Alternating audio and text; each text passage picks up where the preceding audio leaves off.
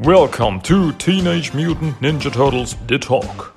Here comes the host of this show, Christian.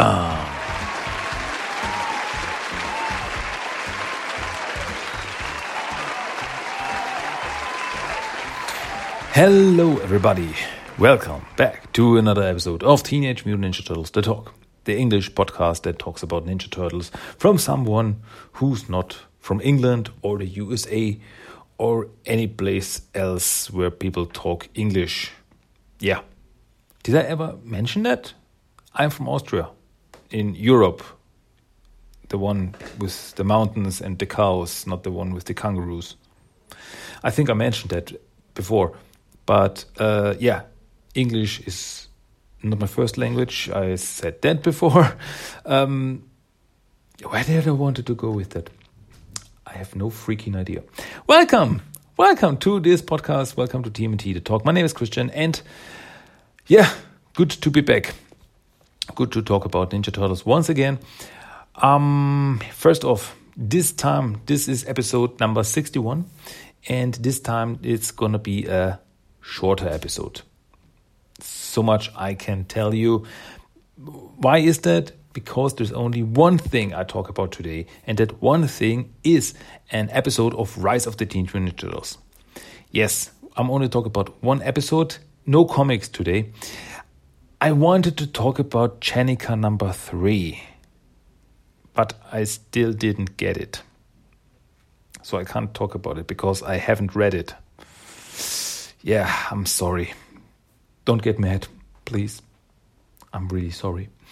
But yeah, that's that's that. I only Rise of the TMNT episode, and it's perfect. But on the other hand, it's perfect because um, when I talk about this episode of Rise of the TMNT, then I have talked about every episode that aired until now because this week new episodes of Rise of the TMNT will come out. So one way or another, next time, next episode, I have more Rise of the Teenage Mutant Ninja Turtles to talk about. And I'm not so sure if everybody's happy with that, but I am. I am very happy with that.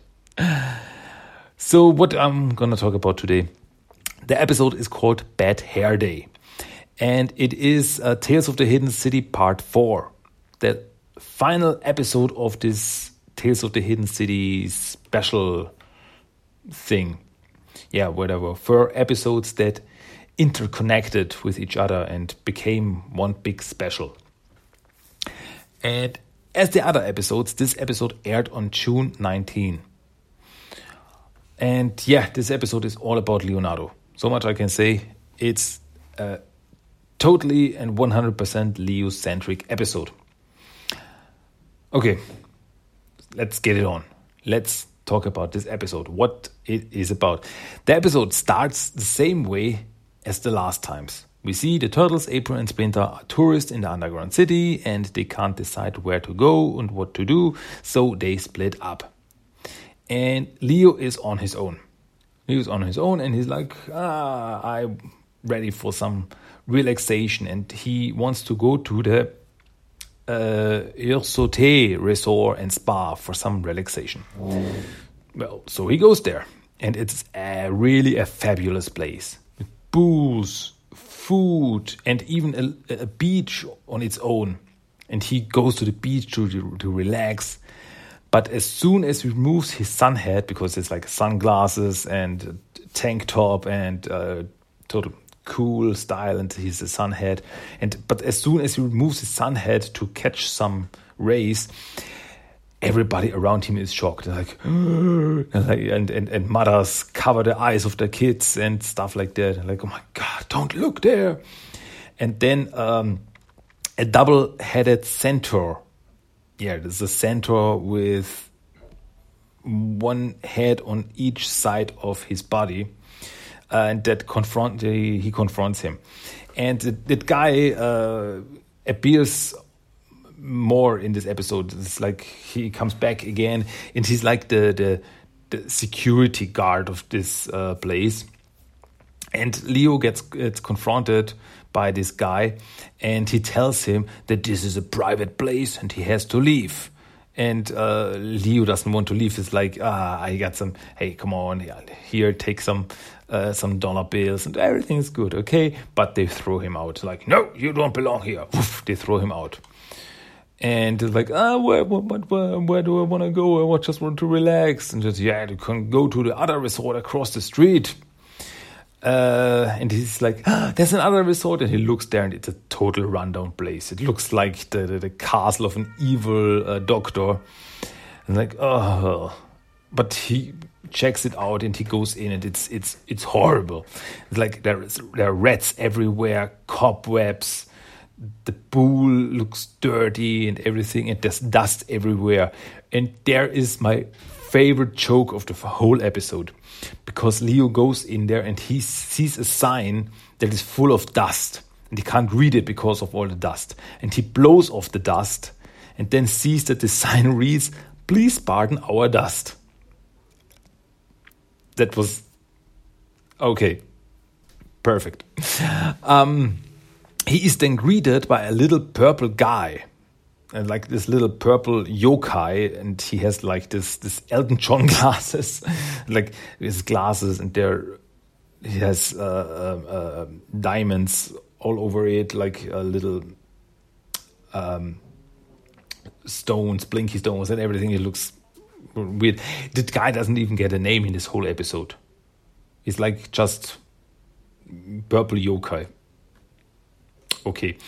Um, and this little guy asks Leo if he wants a massage. And he's got the I'm still learning special. And like Leo's okay. Leo takes the offer, but the guy is really rough. He like punches him in the back. It's like, oh, you're really stiff there because it's a shell. Uh, this is not relaxing at all. And this Leo's like, I have enough. I'm go back to the other place. But the little guy tells him that he will never get in there because he is missing something. And it's like, what, what are you talking? What do the others have that you don't? And then Leo realizes that everyone at the luxury resort had hair. That's why everyone was shocked at Leo's head. Like, bald, ooh, that's ugly. But the little guy uh, tells him that he might help him. And he gets a hair serum and puts it on Leo's head and immediately hair starts to grow on Leonardo's head. And now he has a head full of long blonde hair. And he looks amazing. Like this long blonde hair, is like this this this uh, surfer dude, like ah, beautiful. And with this, he goes back to the luxury resort. And everybody's looking at him. It's like, oh my God, look at him. He's beautiful. Oh. And suddenly everyone is nice to him. And they even recognize, recognize him as the guy who defeated the Kraken at the Battle Nexus. That was in the very first episode of season one, where Splinter and Leo went to the Battle Nexus to get the help from Big Mama, and they had to fight in the Battle Nexus, and he defeated the uh, champion called the Kraken. And Leo's like, you now really recognize me with hair, but not without. Like, these are the people there are really. Um, how should I put it? They only like beautiful people. Like they're the worst kind of like, whatever. Um, so Leo's at the beach and just having a good time. He then falls asleep, but gets awakened by someone screaming that his watch was stolen. Like, what? what what's going on? And suddenly he's also on top of the lifeguard house, and he's like, what, How did I get here? What, what happened?" Um, and he's like, "Eh, whatever," and immediately goes back to sleep. But then he gets awakened again by someone screaming that he is missing his purse or uh, this this lady she's missing her purse and he awakens near the pool like how did i get here? Am i sleepwalking? And it's like uh, what's going on? Could he have something to do with the disappearing things? And why is he always so sleepy? And then leo says i need to consult mind Raph And that was pretty weird, even for this show. like, um because um, Raph is uh, a lot of the times he's talking to his mind Raph, uh, to his inner Raph, like uh, for help. He's talking to himself. But Leo is also consulting mind Raph, not mind Leo. And then we see this this this, this bubble, and there's uh, the little Raph there, and little Raph turns around. Oh, uh, sorry to keep you waiting. I was just talking to real Raph. Like, what is going on? this is this is some uh, fifth dimension thing. Um, so mind Raph tells him uh, to find out if he is sleepwalking, he has to dip his feet into the chocolate fountain that's at the buffet. Uh, and if he's really sleep sleepwalking, he will see the footprints. Like, oh, that's a good idea. And so Leo goes to the uh, chocolate fountain and he puts his feet into the chocolate. He's like, ah, munchy, punchy. And everybody's looking at him. Is he allowed to do that? And another one says, he is allowed to do that with this fabulous hair.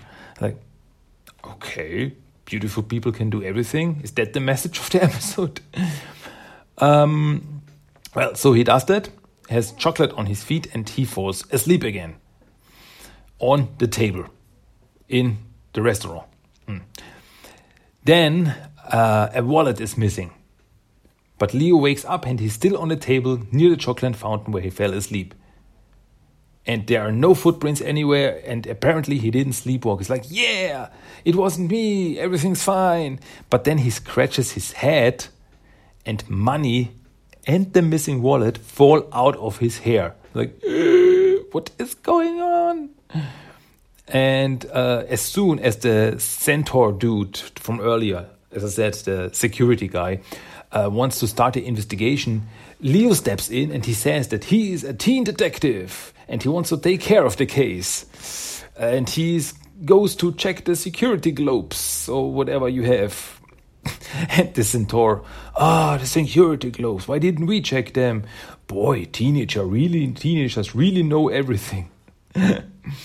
so uh, Leo goes to the security clam where the security globe is he goes inside the clam. Okay, still following me, and he checks the security globe. He checks it, and it's like uh, security footage where you can uh, fast forward and uh, rewind and everything. Check out what is happening, and he then sees himself sleeping. But as soon as he is sleeping, his hair comes alive and moves Leo's body around. It's like uh, from uh, a Ratatouille when the little rat was moving the, the, the cook guy with his hair, and but the hair is moving Leo's limbs.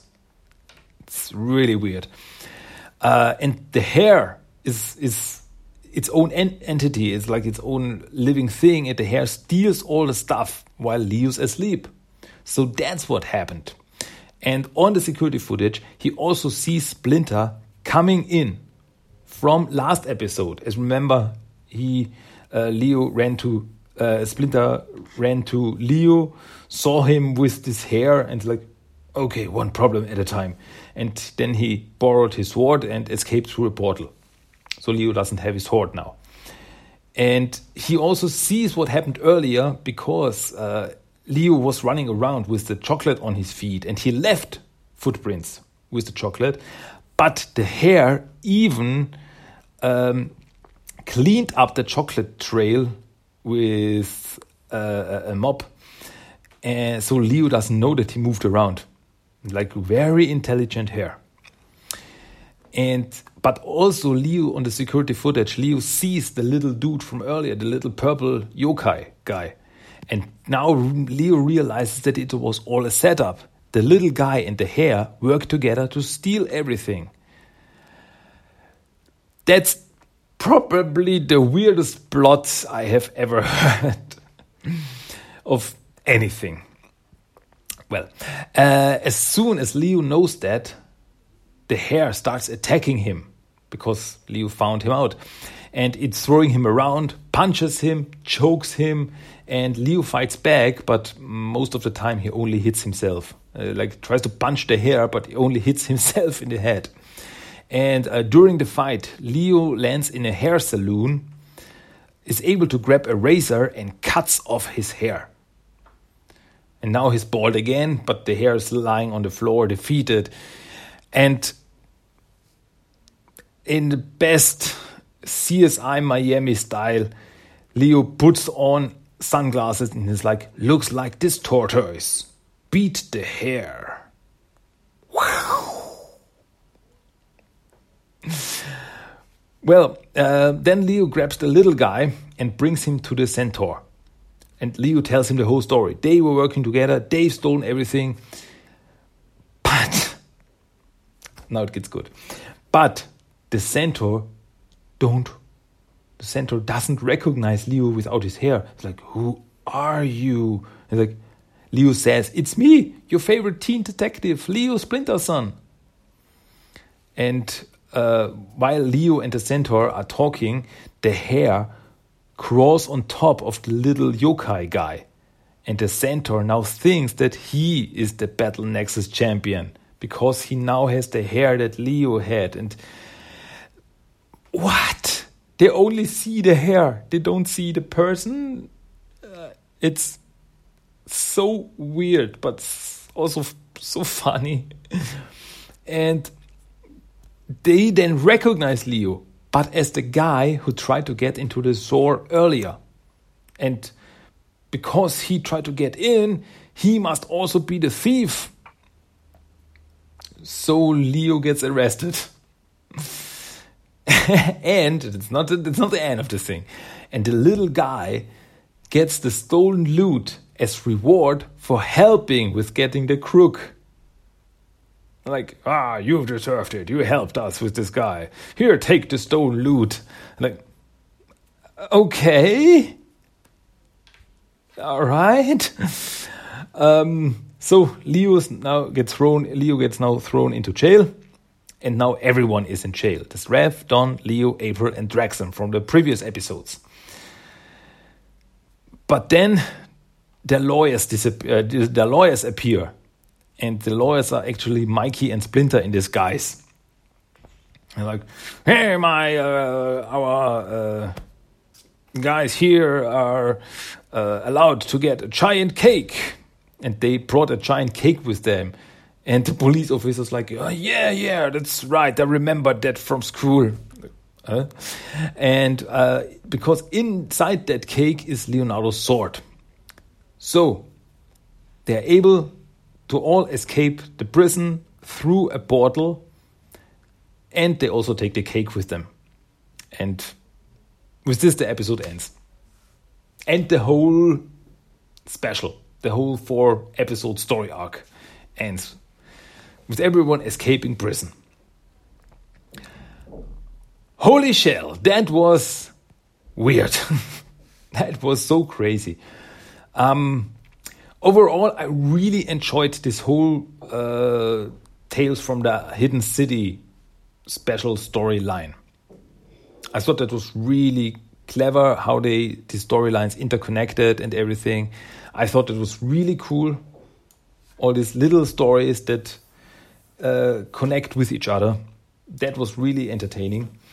Um, but I have to say that the Leo story is the one with the least impact because uh, the other stories had an impact, like uh, Donnie learning that uh, mysticism is not worse than uh, science, or Raph with the whole thing and, and meeting uh, Big Mama through his storyline, and um,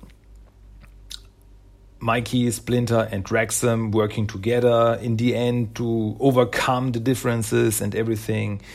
Uh, and Leo's story was it was fun. It was really fun. I really enjoyed it, but it didn't really advance much of the story, of the overall story. Okay, I, hope you understand what I mean. I, I was really entertained by it. I thought it was really funny, the whole thing with the hair and that everyone at that resort was so obsessed with hair. That was so stupid. um, but the overall thing, it was really entertaining, but it didn't really advance uh, Leo's character or anything. It was cool, it was fun, and I liked it.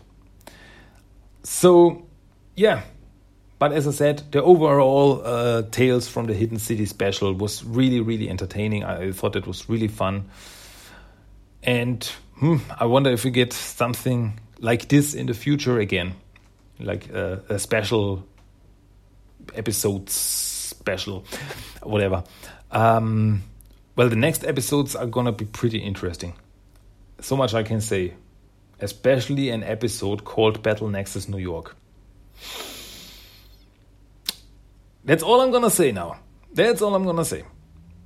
Really looking forward to that when that the episodes air this weekend.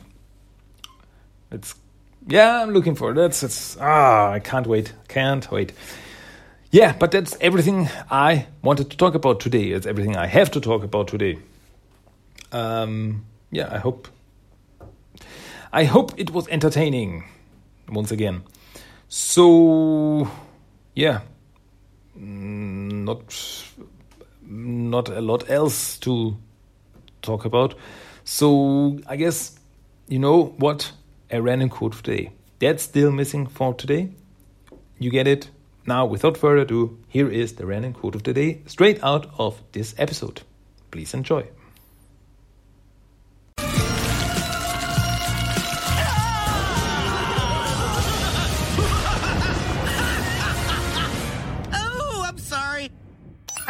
Set to evil.